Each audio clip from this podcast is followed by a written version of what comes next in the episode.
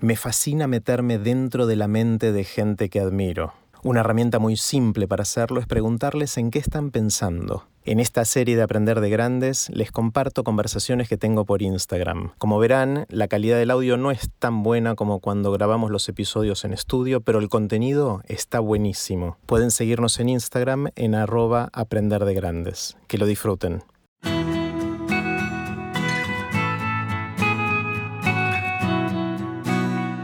Antes de dejarlos con la conversación de hoy, les cuento que empezó el seminario Vivan las Ideas que doy en el Instituto Baikal. El objetivo es desarrollar e incorporar ideas y disfrutar más de la vida. Es online todos los sábados de 11 a 12 y media hora de la Argentina y pueden empezar cuando quieran y participar desde cualquier lugar del mundo. Para más información e inscripción, los espero en aprenderdegrandes.com barra Vivan las Ideas. Ahora sí, los dejo con la conversación de hoy. Ahí está Campa. ¿Qué hace, Seba? ¿Cómo va? Bien, ¿vos? Muy bien, muy bien. Qué bueno, qué bueno. Esperemos un segundito más que se está uniendo gente y partimos. Es raro, ¿no? Porque de repente yo, yo sabía que atrás ibas a tener eso ahora. Y quizás vos por ahí podías sospechar que iba a tener esto acá atrás porque de repente nuestros, como nuestros backgrounds pasan a ser, pasan a ser parte de nuestra vestimenta de alguna manera, ¿no? Y eh, es uno de los efectos colaterales de, estar tan conectados por, lo, por videos en, en, la, en la cuarentena, ¿no? No sé si a vos te pasa que ya sabés qué esperar detrás de cada persona. Sí, yo, este, esto, una muy buena idea que tuvo mi mujer Virginia fue, eh, ni bien empezó todo, agarramos un un, este, un escritorio viejo que había en la aulera y, lo pusimos en una esquina del cuarto nuestro, que es donde estoy ahora. Eh, así que sumamos un escritorio más a la casa que resultó, terminó resultando fundamental, fundamental, sí. Y lo, vestimos un poco con, con bibliotecas. Esto igual el otro día vi que había en, Amazon ya te venden el empapelado de bibliotecas para atrás, para las reuniones Claro, claro. Con eh, buenos libros y todo. Creo que se puede decir bastante de la personalidad de cada uno mirando qué hay detrás. es un lindo ejercicio ver qué, se puede saber de eso. En todo caso, creo que dice más que la, la, palma de nuestra mano o el día en que nacimos y dónde están los planetas, ¿no? Puede ser, puede ser. Che, Campa, bueno, eh, lo que quiero hacer, como estoy haciendo todos los días, me estoy dando un lujo increíble de una vez por día sentarme a charlar con gente que admiro, como vos, y hacerle una sola pregunta, que es en qué estás pensando. Eh, y bueno, ya hice varios de estos y ahora me intriga mucho saber en qué está pensando Campa. ¿En qué estás pensando? Mira, eh, a ver, yo laburé casi toda mi vida en, en periodismo gráfico. O sea, no sé, de los 18 años hasta hace 6, 7 años laburé siempre eh, como en la trinchera de la gráfica, ¿no? Y, cuando te pasa eso, viste, te genera, te genera mucha adrenalina este, los momentos que hay mucho cambio. Y, eso es un poco lo que me está pasando a nivel emocional con todo esto, ¿no? Imagino que también a mucha gente curiosa, que más allá del periodismo gráfico le debe pasar algo parecido eh, no, quiero usar la palabra fascinación, pues es un contexto, digamos, este, dramático bajo un montón de puntos de vista, pero sí estoy con, las antenas, viste, más prendidas de lo habitual, porque me parece muy increíble todo lo que está pasando. Em, y tuve como ciertos temas, viste, que fui, que me fui metiendo, no, no, no, no, no de manera planificada, pero que sí me llamaban mucho la atención, o sea, ni bien eh, tuve una, o dos semanas de ajuste en casa, porque mi hijo más grande, viste, Matu tiene, tiene autismo, entonces tuvimos que ajustar un poco, dedicarle bastante tiempo al principio, pero una vez que estuvimos un poquito más ajustados, ya pude empezar a laburar para, para el diario, para Baikal, para, para varias cosas, y, y, lo primero que empecé a, a, laburar bastante es el tema de comportamiento, me parecía que es algo que, que en un contexto en el cual todavía falta bastante para que venga una vacuna, bueno, nos jugamos medio la vida en en lo que es el contagio social, ¿no? De las normas, distanciamiento, todo, y ahí hay, hay un montón de cosas súper interesantes. Y, y, después de eso, o en medio en paralelo, este, empecé a leer mucho, eh, no sé si te pasó a vos, una de las cosas que yo hice fue reacomodar la biblioteca, viste, como que tenés un poco más de tiempo, y descubrís que hay un montón de libros que o, bien no leíste, o, o, los leíste hace 10 años y es como, casi como si los hubieras leído, digamos, no te, no te acordás mucho. Eh, entonces empecé a sacar, viste que yo, Antifrágil de Taleb, un montón de libros de divulgación, y, te das cuenta que son fabulosos, ¿no? Para entender lo que está pasando. A veces, viste, tenemos el sesgo muy de que hay que leer los, últimos seis meses y nada, hay cosas por hace 15 años que son espectaculares, digamos. Entonces, eh, empecé a hablar bastante de, complejidad, que me da un poco de vergüenza con un físico del MIT, digamos, este, hablar de este tema, pero es un tema que, bueno, vos sabes más que nadie, que es un prisma, viste, muy útil para, para ver lo que está pasando hoy eh, que todavía es más útil que hace, que hace varios años por, la, interconexión que hay en el mundo. Eh, y después también en paralelo, como tercer gran eje temático, si después si hacemos zoom in en alguno, pero eh, en las últimas, 10 días empecé a tener bastante demanda, medio sin darme cuenta, del tema senior, ¿viste? El último libro que yo saqué fue el año pasado, Revolución Senior, que salió en junio, eh, y bueno, con este tema de que, bueno, el sector etario más atacado por la pandemia es la gente más de 60, eh, me llamaron de la editorial que estaba vendiendo muy bien el libro, que lo quieren relanzar. con Emi en Baikal también dijimos armar algo, todavía no sabemos bien qué, pero eh, es como un tema, viste, que, que de golpe tomó mucho protagonismo. El domingo estoy sacando una nota en, en la tapa de la Nación también con, con este tema. así que te diría que con un poco con esos eh, con esos tres ejes, pero leyendo, tratando de leer casi todo lo que sale, que es, que es muy increíble, ¿no? O sea, eh, a mí me parece que las primeras, no sé, 10 días estuvimos todos medio choqueados por el golpe y parece que pasó lo mismo en, los grandes columnistas, en los grandes pensadores, etcétera, pero una vez que más o menos se acomodaron, eh, nada, tenés realmente muchos análisis muy buenos, ¿no? Este, yo por ahí tengo un sesgo hacia la economía, leo más economía, pero, pero, pero hay, increíbles cosas todos los días para, leer sobre lo que está pasando. Está buenísimo. Eh, para, obviamente todos deben conocer a Campa, pero por las dudas que haya alguno que llegó y todavía no lo conocía a Campa, les cuento que Sebastián Campanario, con quien tengo el lujo de estar conversando ahora, es eh, periodista, economista, grosso, grosso, grosso. Eh, escribe hace muchísimo tiempo, en una época en Clarín, después en Nación, sigue escribiendo en La Nación. Hacemos un montón de cosas juntos, eh, grabamos un par de episodios de Aprender de Grandes que están geniales, si no los escucharon, eh, se los recomiendo mucho. El primero fue sobre temas de creatividad y de autismo, eh, mucho de la experiencia de, Sebas con su hijo Matu. y el segundo fue más sobre la Revolución Senior, que es el libro que mencionó recién Campa, que escribió el, año pasado.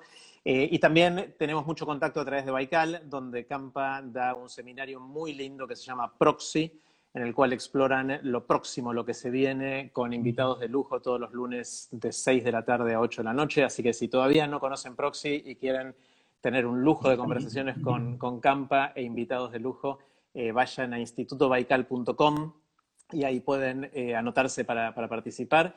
Eh, y después les cuento una cosa que no sé, Campa, si sabés que estoy yo lanzando una cosa nueva en Baikal, al final te la cuento. y, Gracias, no, al contrario. Y yo cuando puedo voy a Proxy, me encanta, para mí es, un lujo, así que los que quieren saber más de, de Campa, vayan ahí. Hagamos doble clic en alguno de los temas, o zooming, como dijiste vos, en algunos de los temas. Eh, entiendo que es temas de comportamiento, la idea de los libros y cómo te estás refrescando la biblioteca o, reflotando libros, temas de complejidad y el tema de la revolución senior y cómo eso está tomando una preponderancia o está como es casi un relanzamiento conceptual, más allá del relanzamiento del libro, es como que el tema vuelve a ser candente, ¿no? Exacto. Eh, sí, sí, eh, vale. No, de, esos cuatro, a mí los cuatro temas me fascinan. Te digo una cosa cortita de los libros, eh, que nuestro amigo en común, Alberto Neisberg, me regaló un portalibros así chiquitito que lo mostré. De hecho, hicimos una de estas conversaciones con Alberto hace un par de días y la mostré en esa conversación. Y es una analogía muy linda que hace Alberto de los libros, que es parecido a lo que vos dijiste. Y es que en general nosotros tenemos, si tenemos, yo tengo bastantes libros en casa, mucho más de los que leí, debo admitir, pero tengo unos cuantos libros, porque me gusta coleccionar los libros, eh, pero mm, están casi todos ahí y hace años que no los toco, la inmensa mayoría hace años que no los toco.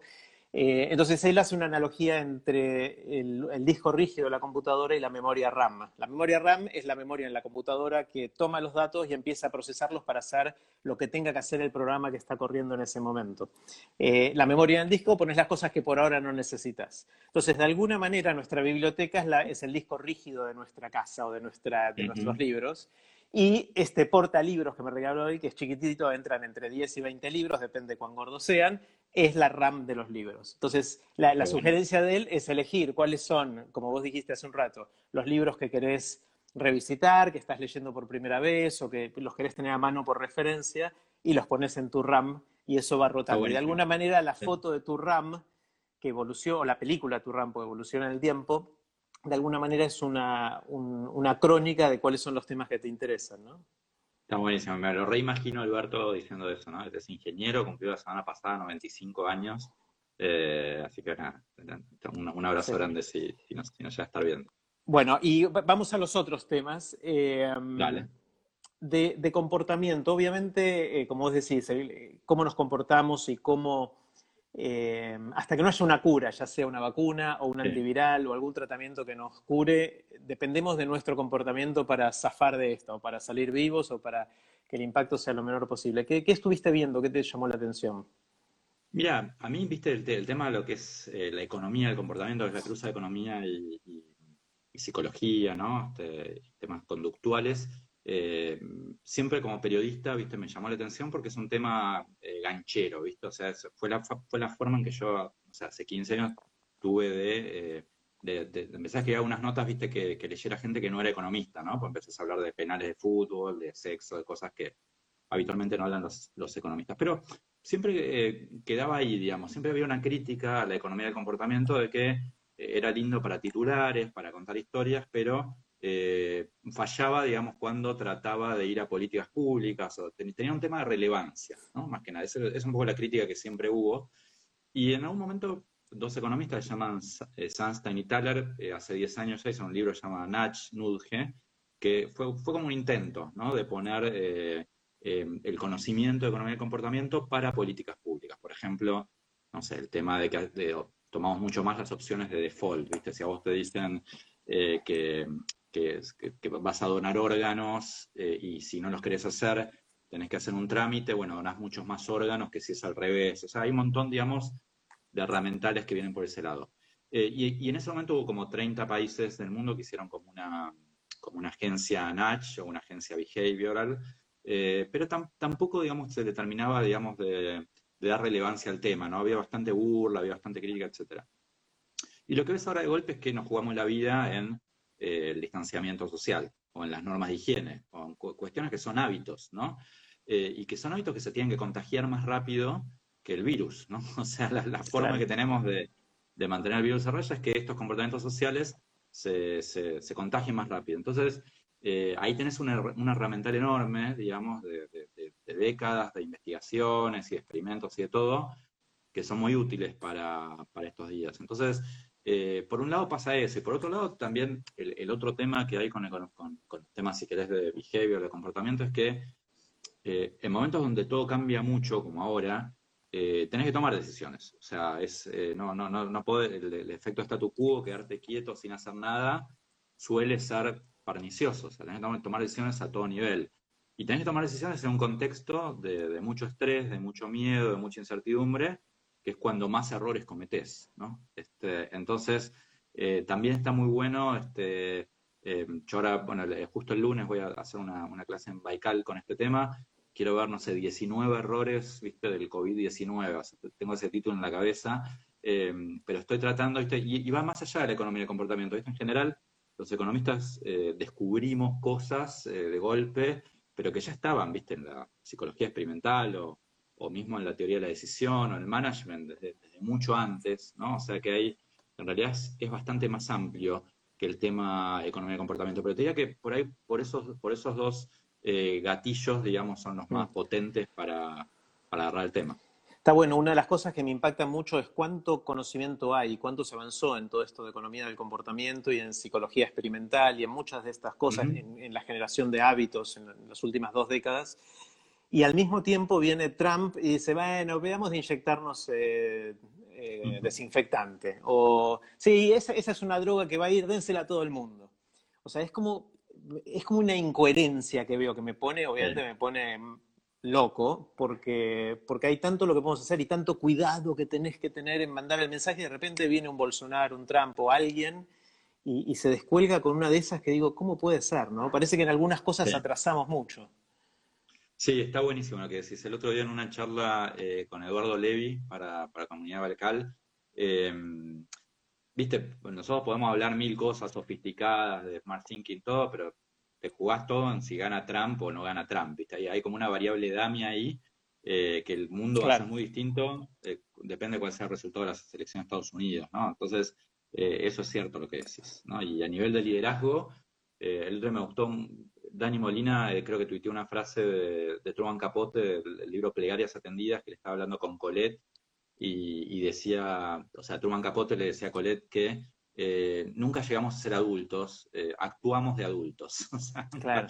Eh, digo, digo, teniendo en cuenta los liderazgos, ¿no? Trump, etcétera, bueno, son gente como, como cualquiera y, al final del día, digamos, este, es así. Claro. vayamos al tema de complejidad. Obviamente vivimos en un mundo cada vez más interconectado, más complejo, con un montón de relaciones no lineales y, relaciones de causalidad que son difíciles de traquear para atrás y un montón de cosas más. Con lo cual, cualquier intento de predecir a dónde va todo esto es, eh, como dicen en inglés, wishful thinking, que es casi ingenuo, casi de, creer. A ver, al mismo tiempo, nosotros como seres humanos tenemos una, casi una necesidad, no sé si es evolutiva, de tratar de buscarle explicaciones a todo, de encontrar casualidades donde no hay.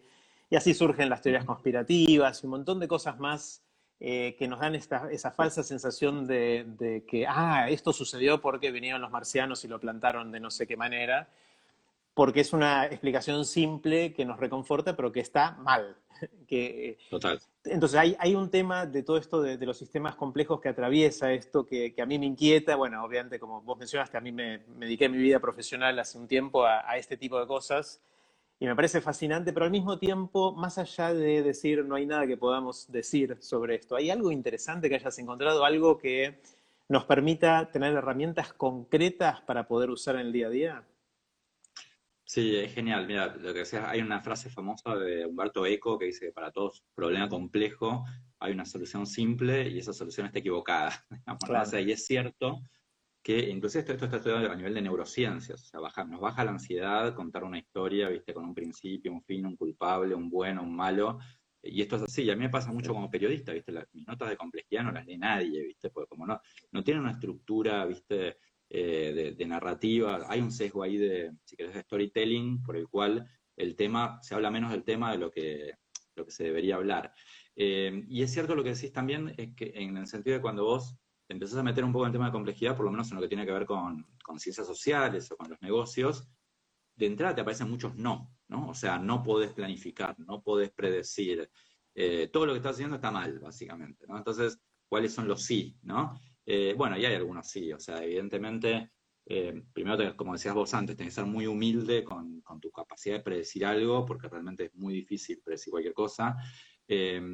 No hay nadie, no hay ninguna cabeza en el mundo, por más inteligente que sea, que pueda, eh, viste, inteligir la, hidra de varias cabezas que representa este problema que tenemos hoy, que es una cabeza epidemiológica, una económica, una social, eh, digo, y no hay nadie que por sí solo, viste, tenga una respuesta para eso. Entonces, sí o sí necesitas equipos eh, multidisciplinarios con, muy buen diálogo dentro del equipo y con muy buenas reglas para que ese equipo no se transforme en algo deliberativo, ¿viste? Y, no se llegue a, ninguna, a ninguna conclusión.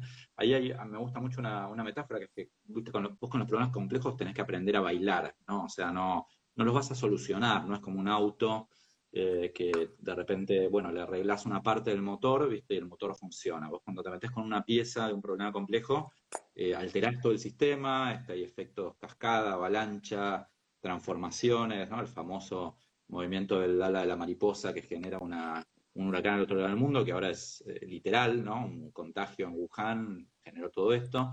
Em, con lo cual me parece que tenés que, tenés que aprender a bailar, pero eso no quiere decir, como decías vos, que uno tenga que quedarse perplejo y no haciendo nada porque, eh, porque total nadie puede predecir nada. No es así. Hay, hay una frase eh, que una vez dijo, creo que la dijo Eisenhower, ¿viste? el general norteamericano, que es eh, los planes no sirven para nada, la planificación es todo, ¿no? O sea, los planes nunca van a salir como, como vos los haces, pero, pero en la planificación están, qué sé yo, hay, hay, decisiones, por ejemplo, que, en una empresa por ahí hay que tomarlas dentro de tres meses, pero si no te preparas hoy psicológicamente para esa decisión, dentro de meses no la vas a tomar. Entonces, sirve, digamos, de alguna manera hablar sobre el tema y sobre todo dedicar tiempo a plantearse buenas preguntas, ¿no? O sea, hoy cuando vos hablas con, con Snowden, no, no Snowden el, hacker, sino uno que vive en Singapur, que es como un capo de temas de complejidad aplicado a empresas, eh, y hay, hay, tres o cuatro así como, como, como líderes mundiales en el tema. Eh, ellos te dicen, perdí el hilo de lo que estaba diciendo. ¿De dónde venía? Viniste de Snowden. De Snowden, pero antes. Eh, no, de que no podemos planificar, de que no podemos, de que no podemos predecir. Sí, me olvidé. Bueno, no importa. Sigamos, sigamos con otra pregunta. Bueno, eso por, ahí podríamos pasar a Revolución Senior, ya que te olvidaste. Tal, cual. no, no, no. No, pero para, quería decirte algo más. Una de las cosas que a mí sí me parece que puede ser útil en este tema de, los sistemas complejos, de la incertidumbre y todo eso, eh, es algo que también hace mucho se hace, pero que me parece que ahora es especialmente interesante, es pensar eh, cuando uno planifica en escenarios, más de, que pensar en el mundo va a ser así y yo me monto arriba de ese mundo con un plan maestro de hacer lo que sea en mi vida, en mi empresa, en mi organización, lo que fuera. Es decir, el mundo puede ser así y pensar en cuatro, cinco, seis posibles mundos que crees que podrían suceder sin que haga falta asignarle probabilidades, porque ahí de nuevo nos ponemos en una situación en la cual seguramente no tengamos esas respuestas, pero sí que sean mundos autoconsistentes, que sean posibles o plausibles, en el sentido de que eh, podría pasar con alguna probabilidad, por más que sea chiquita. Y entonces lo que uno puede hacer es decir, ¿cómo hago para tener un plan que sea robusto? En el sentido de que es un plan que no le va a ir demasiado mal en ninguno de los escenarios que se me puedan ocurrir. Está bien, en alguno por ahí le va un poco mejor, en otro menos bien, pero ninguno es una catástrofe. Ese podría ser una manera de, encarar esto, ¿no? Sí, sí hay, eh, yo el año pasado me acuerdo que había hecho un par de notas de, hay como una disciplina, disciplina medio emergente, se llama diseño de futuros, que es gente que, está laburando, que es muy divertido porque laburan con, directamente con autores de ciencia ficción, ¿viste? O sea, los contrata una empresa para que vean, bueno, cómo puede ser la industria automotriz de acá a 10 años y contratan literalmente a 20 autores de ciencia ficción para que le den profundidad a ese escenario, ¿no? Eso es lo que, lo que se logra con la, con la ciencia ficción.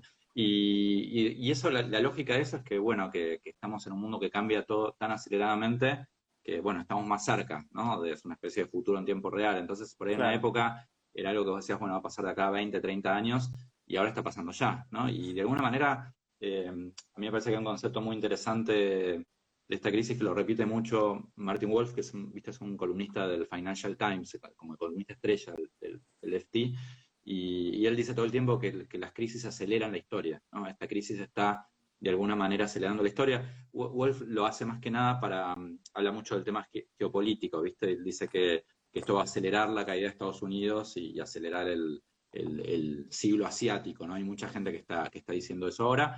Pero parece que lo puedes, lo puedes aplicar, digamos, a, un montón de cosas, ¿no? O sea, de teletrabajo, de educación a distancia. Em, no sé, el otro día Andrei, cuando le pregunté por esto a Andrei Vashnov, viste, el físico ruso, eh, él me decía que estaba, por, por el laburo que tiene ahora, él está en París como CTO de una empresa y, tiene todo el tiempo que reclutar de talento top en temas de programación. Y, él decía que eh, hasta, hasta hace un par de semanas el 5% de los mejores programadores del mundo, eh, directamente no te escuchaban ninguna oferta de trabajo que no contemplara laburar remotamente. O sea, al 5% de los mejores no, van físicamente a una empresa, porque tienen tanta oferta. Bueno, y ese 5% ahora en estas dos semanas subió al 20, 30, ¿entendés? Y va a quedar ahí. Entonces, eh, hay un montón de cosas que están entrando eh, en un turbo acelerador, y digo, hablando de sistemas complejos, por ahí, digo, esas son las primeras derivadas, ¿no? Son las cosas que estamos bastante seguros de que van a pasar. Lo mismo con por la negativa, ¿no? O sea, los sectores como el turismo, este, los viajes, los eventos y todo, eh, sabemos que va a haber un proceso de consolidación, digamos, de, compras, de quiebras. Eh, probablemente el otro día Eduardo Ley me decía que, no sé, el 90% de las aerolíneas del mundo probablemente van a ser nacionalizadas. O sea, no hay, no hay manera, digamos, de que el modelo de negocios cierre con un año entero, digamos, de, no negocios. Eh, con lo cual, esos son, si querés, los primeros efectos, ¿no? O sea, los sistemas complejos empiezan a entrar cuando empiezas a ver carambolas a varias bandas, ¿no? Y, ahí sí que es realmente muy, pero muy difícil este, hablar. El otro día, eh, justo la, nota que hice el domingo la firmamos con Rebeca Wang, eh, que somos colegas con, con Boyardi en, la, en la TED, y, fue, a partir de una charla que tuvimos de cosas que pueden llegar a empezar a pasar en el mercado laboral, ¿no? Y, había una que era, que a mí me, me pareció divertida, que es en la medida en que la gente se empiece a, incorporar por, turnos al, mercado laboral, que va a ser algo bastante plausible porque lo que se está descubriendo es que el transporte público es eh, tremendo para el tema de contagio. Eh, bueno, probablemente haya gente que trabaja a la noche, al mediodía, a la mañana, y, ahí hablé con Diego Bolombeco, otro mío en común, y él me dijo que estaban viendo eh, la posibilidad de hacer test masivos para ver si la gente es más búho o más alondra, trabaja mejor a la mañana, a la noche, que son cosas este, que de, golpe pasan a ser parte de, la nueva normalidad, ¿no? Este, Y que tal vez no están tan, no estén tan lejos, ¿no? Tal vez sea algo de aquí a, a un mes, por ejemplo. Está genial. Eh, está buenísimo esto de tener gente que nos recuerda en nuestra senilidad, eh, que era de lo que estábamos hablando. Y Gaby Marsiglia nos recordó que estamos hablando de los no y de los sí, de los sistemas complejos. Y de ahí vino Snowden, eh, que acá nos reclaman que volvamos a Snowden. No sé si querés retomar el hilo. Sí, sí, no, digo, hablando de los sí, también ahí lo hablo mucho con Fernando Sorboni, que es un profesor de San Andrés que está estudiando específicamente el tema de, mm, ¿cómo se llama? El tema de complejidad en empresas. Eh, él, él, dice eso, equipos multidisciplinarios, aprender a bailar con ellos, ser muy, este, muy humilde con tu capacidad de, predicción y, saberte hacer buenas preguntas, ¿no? O sea, inclusive, eh, estas son las primeras cosas que se están haciendo en los, en los workshops o cursos de complejidad, eh, que es técnicas para, para llegar a la, a la, pregunta relevante, digamos, porque la pregunta relevante es lo que te tracciona, lo que te compromete al equipo, ¿no? Sobre todo, digo, también en este momento en el cual los equipos laburan en forma remota y necesitan estar muy motivados y muy enganchados con un laburo, bueno, tienen que ir detrás de una pregunta que sea, que sea relevante.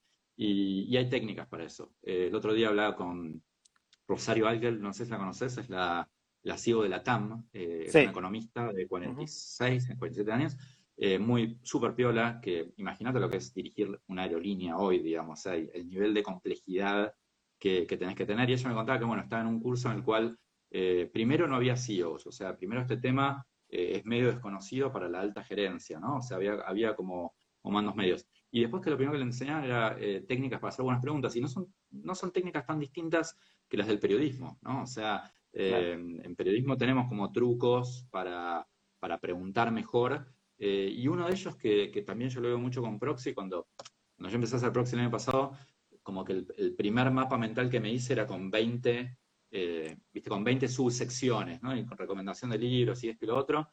Y después lo que te empezás a dar cuenta es que, eh, digamos, la, parte más rica de una conversación empieza a surgir en el minuto 40, digamos, ¿no?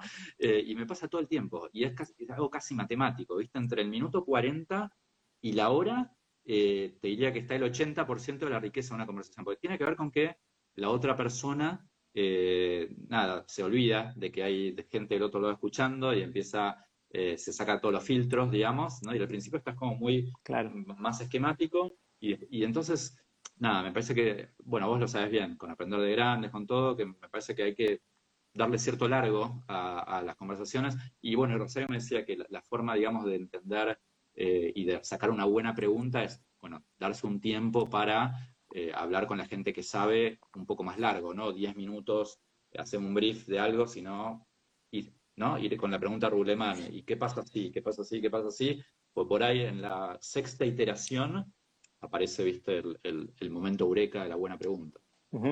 Campa, yendo por un minuto a, Revolución Senior, este es un libro que escribiste el año pasado, hablamos mucho de esto en el episodio de Aprender de Grandes, pero esto es, lo escribiste pre-pandemia, y como bien decías al principio, la pandemia, justo ese segmento es el que le pega más fuerte desde el punto de vista del impacto en su salud, riesgo de vida inclusive, etc. Eh, ¿cómo se, ¿Qué pasa cuando unís esas dos cosas? Cuando unís el libro y lo que está pasando ahora. ¿Qué ves? Sí, a ver, la primera por ahí la primera unión es que, es que lo que en las últimas dos, tres semanas tuvimos como tres o cuatro hechos de muy alto perfil que involucraban a la gente de mayor de 70 años, ¿no? O sea, eh, por el hecho de que la pandemia, digamos, ensaña más con la gente de más de 70, tuvimos el tema de los geriátricos, ¿no? Que, es un sector que, que, como sociedad no, nunca miramos, ¿viste? Los medios no van, nadie los mira, todos miran por un costado, y de golpe descubrimos que, hay un montón de malas regulaciones, de hacinamiento, de malas condiciones sanitarias, este, que es un desastre básicamente, y yo lo, sé bien porque cuando escribí el libro hablé con dueños de geriátricos y te dicen que es probablemente uno de los sectores más informales y más descuidados, digamos, que hay por un montón de, razones que, no viene al caso ahora. Em, luego estuvo la, discusión en la ciudad de Buenos Aires por el confinamiento que primero va a obligatorio, ¿no? De personas de más de 70, que también produjo, digamos, mucha, mucha conversación. Y después, bueno, en general el tratamiento de los medios, ¿no? Con, los adultos, que hay una condescendencia de hablar de los abuelos, de, no, no mencionamos por el nombre. Em, el otro día estaba viendo noticiero, pues salió mi hijo, salimos a dar una vuelta con Matu y era la primera paseo de Matu por el permiso que hubo para, salir con personas con autismo, entonces vinieron al noticiero Telefe a, a filmar, entonces me lo estaba viendo para, ver la nota con Matu y, había una nota de una de la tía Chini, que era una señora de 84 años que había, se había recuperado del COVID, pero en ningún momento decían el nombre, era la tía Chini, no, tenía, no tenía identidad de esa persona. Eh, y el médico hablaba de la pacientita, ¿no? Hablaba como la infantilizaba, que es, algo que dice mucho Beatriz Arlo, ¿no? De, se infantiliza a los adultos, por más que un tercio de las personas más de 60 están laburando igual que todo el mundo, entonces, eh, digo, hay un montón de cosas ridículas que, de golpe quedaron en blanco sobre negro, ¿no? O sea, que lo que produjo es que eh, ahora sean mucho más visibles, ¿no? Entonces, por un lado eso está bueno porque genera una oportunidad, y como hablábamos antes de la, del turbo acelerador, viste, de un montón de tendencias, bueno, estaría bueno que haya un turbo acelerador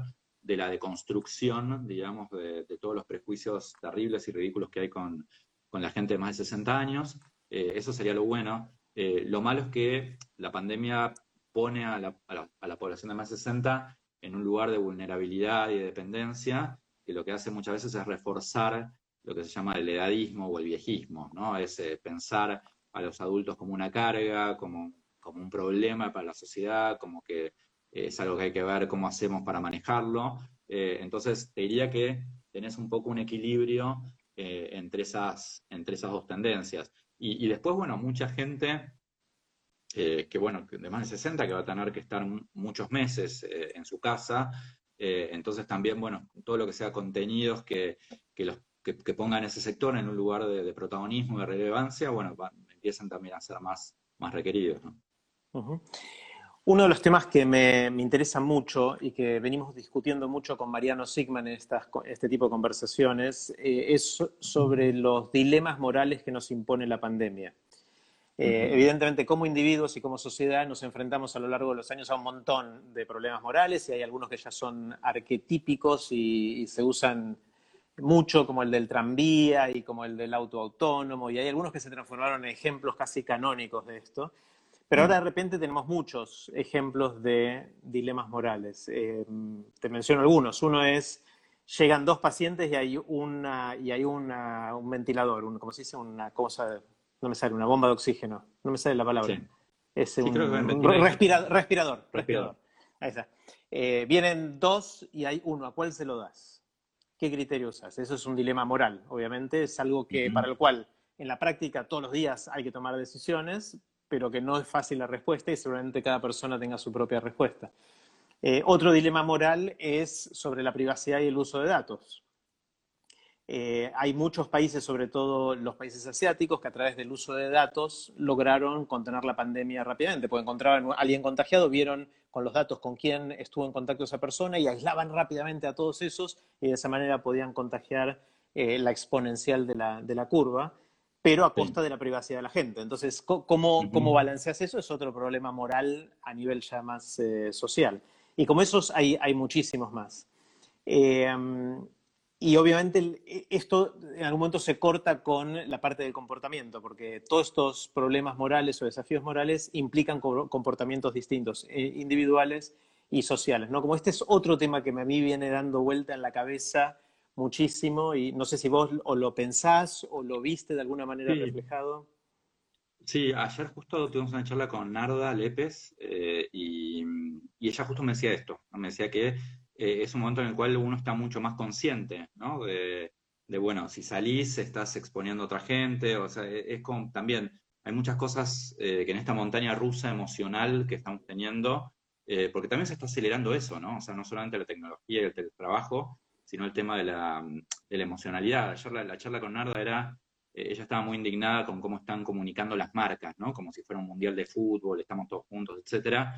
Y, una conclusión es que eh, hay un tema de desacople de tiempos, ¿viste? Que te explica un montón de errores de decisión, eh, que tiene que ver con que todo está pasando tan rápido que muchas veces organizaciones que tienen un proceso que dura días o semanas llegan a, llegan a destiempo, ¿no? O sea, la publicidad que vemos muchas veces hoy en, la tanda es publicidad que se pensó y se aprobó hace dos semanas. Y hace dos semanas eh, el mood de la sociedad era algo completamente distinto. vos estás en Twitter también bastante, yo estoy un montón en Twitter, ¿no? Y ahí ves que, que lo que un día se puede hacer un chiste con algo, el otro día no, es una solemnidad total, no, si no sumás no digas nada, ¿no? Eh, y al otro día vuelve a hacer un chiste porque te das cuenta que si esto va a durar cuatro meses, no podemos estar cuatro meses sin hacer chiste, ¿viste? En tono, eh, en tono solemne. Entonces, eh, también tiene mucho que ver con eso. Eh, hay, muchas relatividades, ¿no? Y también el tema moral, que coincido mil por ciento con lo que decís vos, digo, y esto si querés un sesgo de, economista, ¿no? O sea, también tiene que ver con, temas de, probabilidad y estadística que hoy son que hoy son muy borrosos, ¿no? O sea, ¿cuál es realmente la probabilidad que vos tenés si, bueno, si vas a hacer una compra a la esquina de contagiar a otros, de contagiarte vos. Digo, como no sabemos, hay Sustain, viste, el, economista que nombré antes, que hizo Natch, eh, hizo un artículo muy bueno que es eh, de, la, de la negligencia de probabilidades, viste, vos este, eh, la tenés todo el tiempo ahora, ¿no? O sea, vos ves una noticia en el noticiero que se murieron dos personas que tienen tu edad, viste, y, te aterra, por más que la probabilidad de eso sea, sea relativamente baja, ¿no? pero eso, eso, eso se ve un montón. El otro digo, hay un, esto en economía de comportamiento se llama seco de, de saliencia, ¿viste? Vos este, salience, y que vos las cosas que están en la parte, en tu top of mind, digamos, más cerca tuyo, les das mucho más, mucho más valor. Y veía una cosa increíble que es que el, movimiento del, mercado de Estados Unidos, creo que es el, S&P 500, digamos, el valor de las 500 empresas más valiosas de Estados Unidos, tiene una correlación perfecta con la cantidad de muertos en Italia. Eh, y claro, porque Wuhan no lo conocía nadie en Estados Unidos, ¿viste? Era, un lugar que la gente ni sabía dónde estaba. Pero cuando empiezan los muertos en Italia, que culturalmente están mucho más cerca de Estados Unidos y donde CNN, Fox, todas las cadenas tienen, este, tienen corresponsales, eh, empieza a ser el tema mucho más saliente en, la cabeza de la gente. Y es increíble, ves las curvas, o sea, eh, una multiplicada por menos uno, porque es la caída, digamos, en, el caso de la, del S&P 500, pero coinciden exactamente, ¿no? Eh, entonces, digo, el tema moral está buenísimo, súper interesante y me parece que está muy cruzado con los temas de comportamiento y también con los temas de probabilidad y estadística. Ayer con Walter Sosa eh, hablamos mucho de, estos temas, ¿viste? Hay también en estadística una especie de, tormenta perfecta con lo que está pasando hoy porque es muy difícil comparar, eh, nada, los datos de los distintos países, lugares, etcétera. Claro. otra de las reflexiones que me vienen ocupando en estos días es que obviamente estamos viviendo un momento histórico pero que como todo momento histórico, la narrativa que se va a contar en el futuro de este momento no es la misma que tenemos ahora. O sea, las generaciones que vienen o nosotros mismos dentro de 5 o 10 años vamos a decir, sí, la pandemia del 2020 y no sé qué, y vamos a construir historias alrededor de eso que son muy distintas a las que nos contamos hoy. Así como hablamos, no sé, de la Segunda Guerra Mundial y del Holocausto hoy de una manera, en el momento la gente lo vivía de otra. Eh, y lo mismo con cada una de las cosas que fueron pasando, inclusive con las Torres Gemelas, el atentado.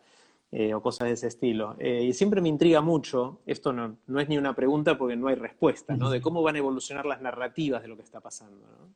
Sí, está, la verdad que es genial. A mí me, también me interesa mucho, eh, como, como periodista, si como contador de historias, y como economista también. Hay, hay, un economista premio Nobel que se llama Robert Schiller, que el año pasado sacó un libro llamado Narrative Economics, y que fue de alguna manera la entrada a, a la economía más tradicional del tema de los relatos, que de nuevo, estas cosas que descubrimos los economistas, pero que ya, no sé, Chomsky lo decía en la década del 60, obviamente hay, otra gente que lo, vio antes, pero el punto es que en muchas disciplinas, entre ellas la economía, se subestima eh, al poder de los relatos, ¿no? Y muchas veces el relato te define absolutamente todo, ¿no? O sea, en economía hay lo que se llama profecías autocumplidas, entonces, eh, digo, no sé, el blockchain, eh, o sea, por ahí es una excelente idea, pero si todo el mundo dice que el Bitcoin se va a ir al diablo, el Bitcoin se va a ir al diablo, y si todo el mundo dice que el Bitcoin va a valer un millón de dólares, va a valer un millón de dólares, porque, digamos, depende de la narrativa que se imponga más allá de la propiedad intrínseca, digamos, de alguna tecnología o de algún producto.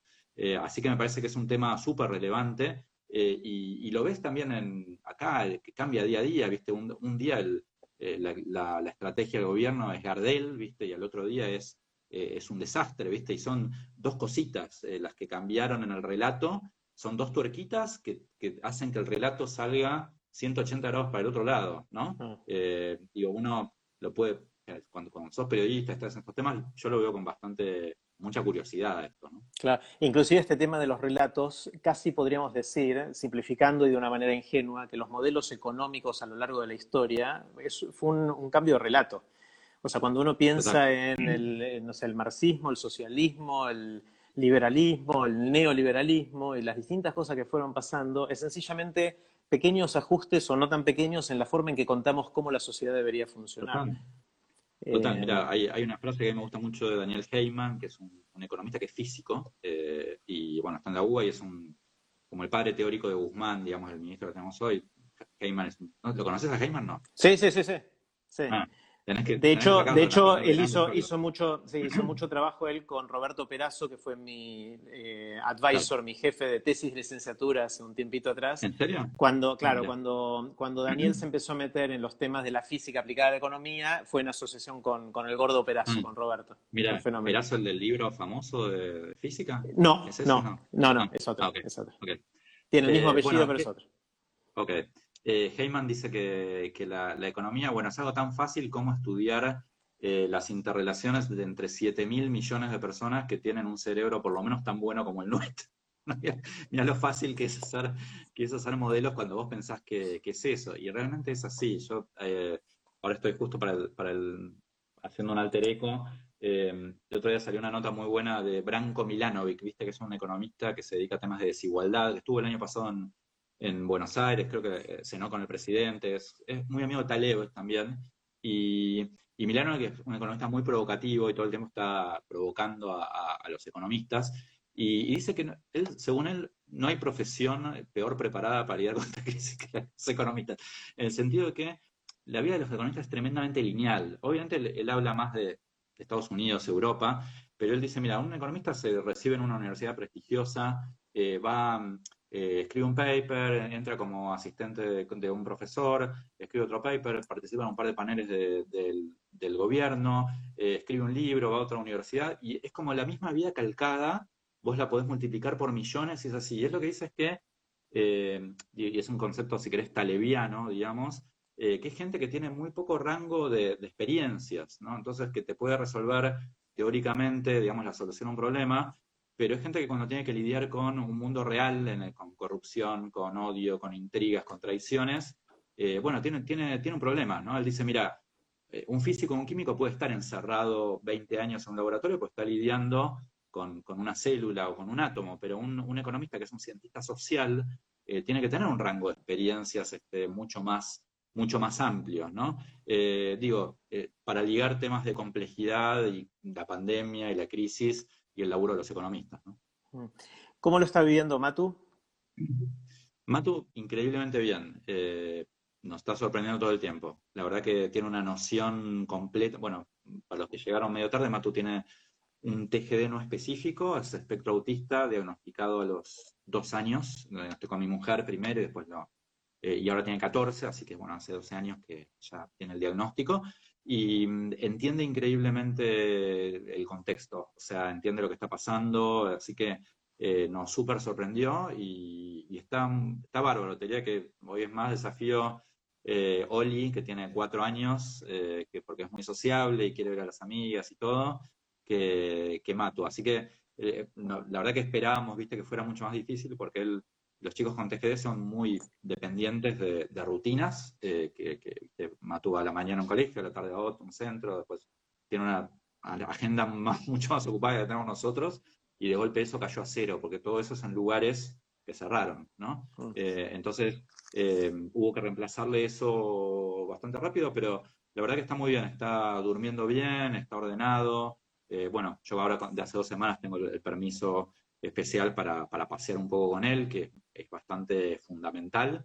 Eh, pero bueno, ahora estoy, estos últimos dos días estuve viendo muchas notas ahí, no sé si las viste vos, Jerry, eh, hablando de temas en los cuales uno está pensando, salió en The Economist anteayer una nota y, vi varias más que salieron eh, diciendo que es, bastante importante, no, es bastante, no, es muy importante que vuelvan a abrir los colegios más temprano que tarde, ¿no? O sea, que es la, conversación general está subestimando el, costo que tiene para los chicos estar tanto tiempo en, tu casa. Este tema de que, bueno, si están dos meses más no pasa nada, que se pierda un semestre, qué sé yo, no, es, realmente mucho más grave, ¿no? ¿En qué, eh, dimensiones es grave? ¿Cómo los impacta? Es grave, por, por un lado, para, para, los chicos, en temas de salud mental, en temas de aprendizaje, en temas de autoestima, eh, y por otro lado, para las familias. O sea, es una locura pensar que vos vas a abrir, por un lado, la, flexibilizar la cuarentena a nivel laboral y no va a haber colegios, porque los, padres que van a trabajar tienen que, digamos, tienen que, si no, cuidar a los chicos, ¿no? Entonces, tiene que ser algo en paralelo. Y, la, sensación que, yo tuve hasta ahora en la discusión es que, bueno, por ahí la prioridad es abrir algunos, algunos sectores de la economía, qué sé yo, pero, bueno, el tema colegios queda para después, queda para el final, digamos, ¿no? Eh, fíjate la nota de, de está buenísima, o sea, te marca este mm. punto y me parece que es un, que es un super punto, porque por lo menos yo no lo había visto en, la conversación de los últimos días y me parece que va, que, va a crecer, ¿no? Sobre todo por esto segundo que te digo, que eh, es, tiene que ser en paralelo el tema de los colegios con el tema de apertura de la economía. Mm.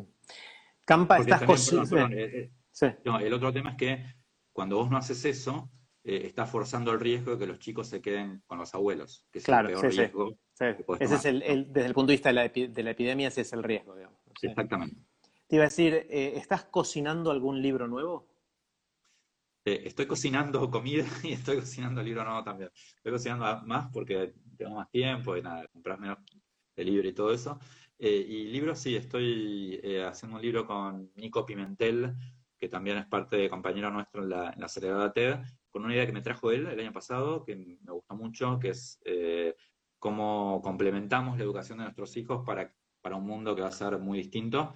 Eh, el, título tentativo es un desafío Sarah Connor por, el personaje de Terminator que tiene que criar un hijo que derrote las máquinas de aquí a, unos años. Pero bueno, ahora con el tema pandemia entró también, también le dio como al tema senior, también a este tema le dio un...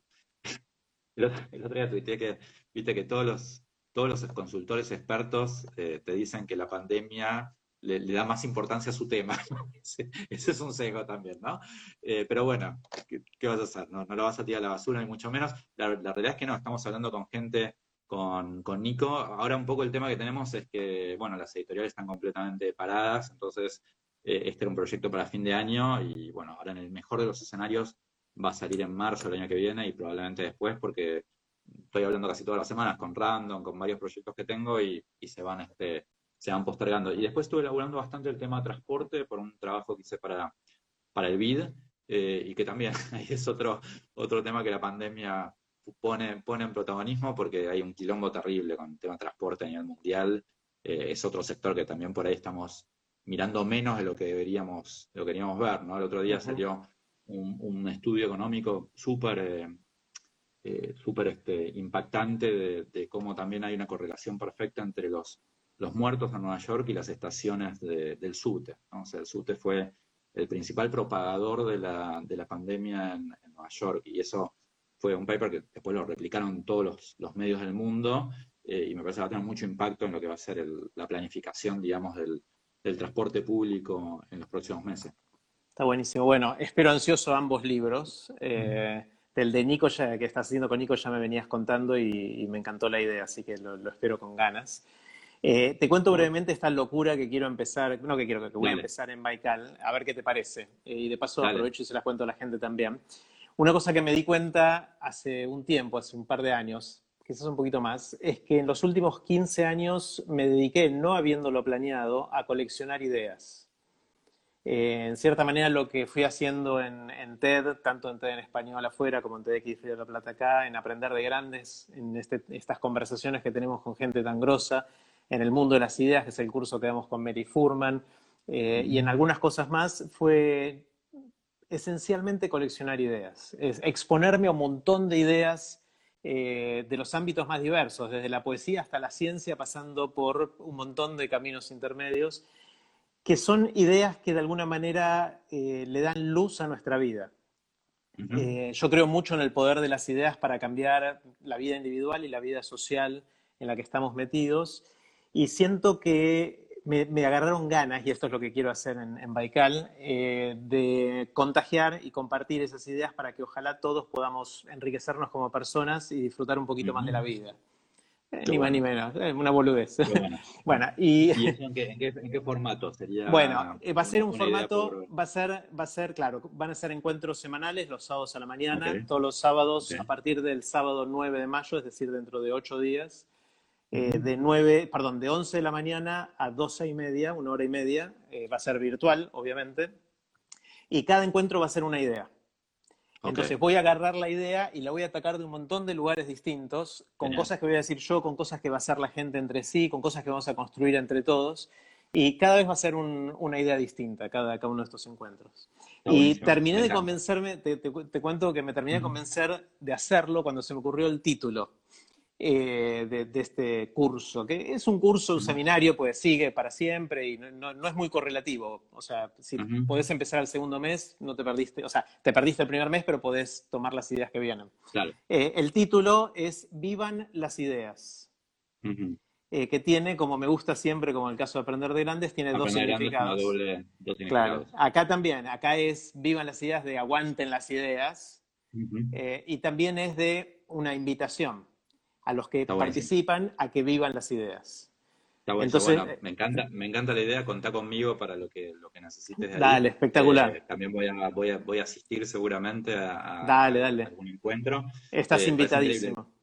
Y sí, no sé, ¿a vos te pasa con Emi? Yo tengo una dinámica con Emi en, en Baikal, con Emi Chamorro, que es que eh, él primero viene, me, me, dice alguna cosa, yo lo saco carpiendo, le digo, no, tengo mucho laburo, ¿no? Y después me doy cuenta que termina razón y la termina haciendo. No, en este, eh, caso, en este caso fui, no fui yo el que le estoy... cómo fue la dinámica, ¿no? No, es al revés. Acá es al revés. Esto, es una necesidad interna mía eh, que, que, me dieron ganas de hacerlo en Baikal porque me parece que es el lugar perfecto para hacerlo.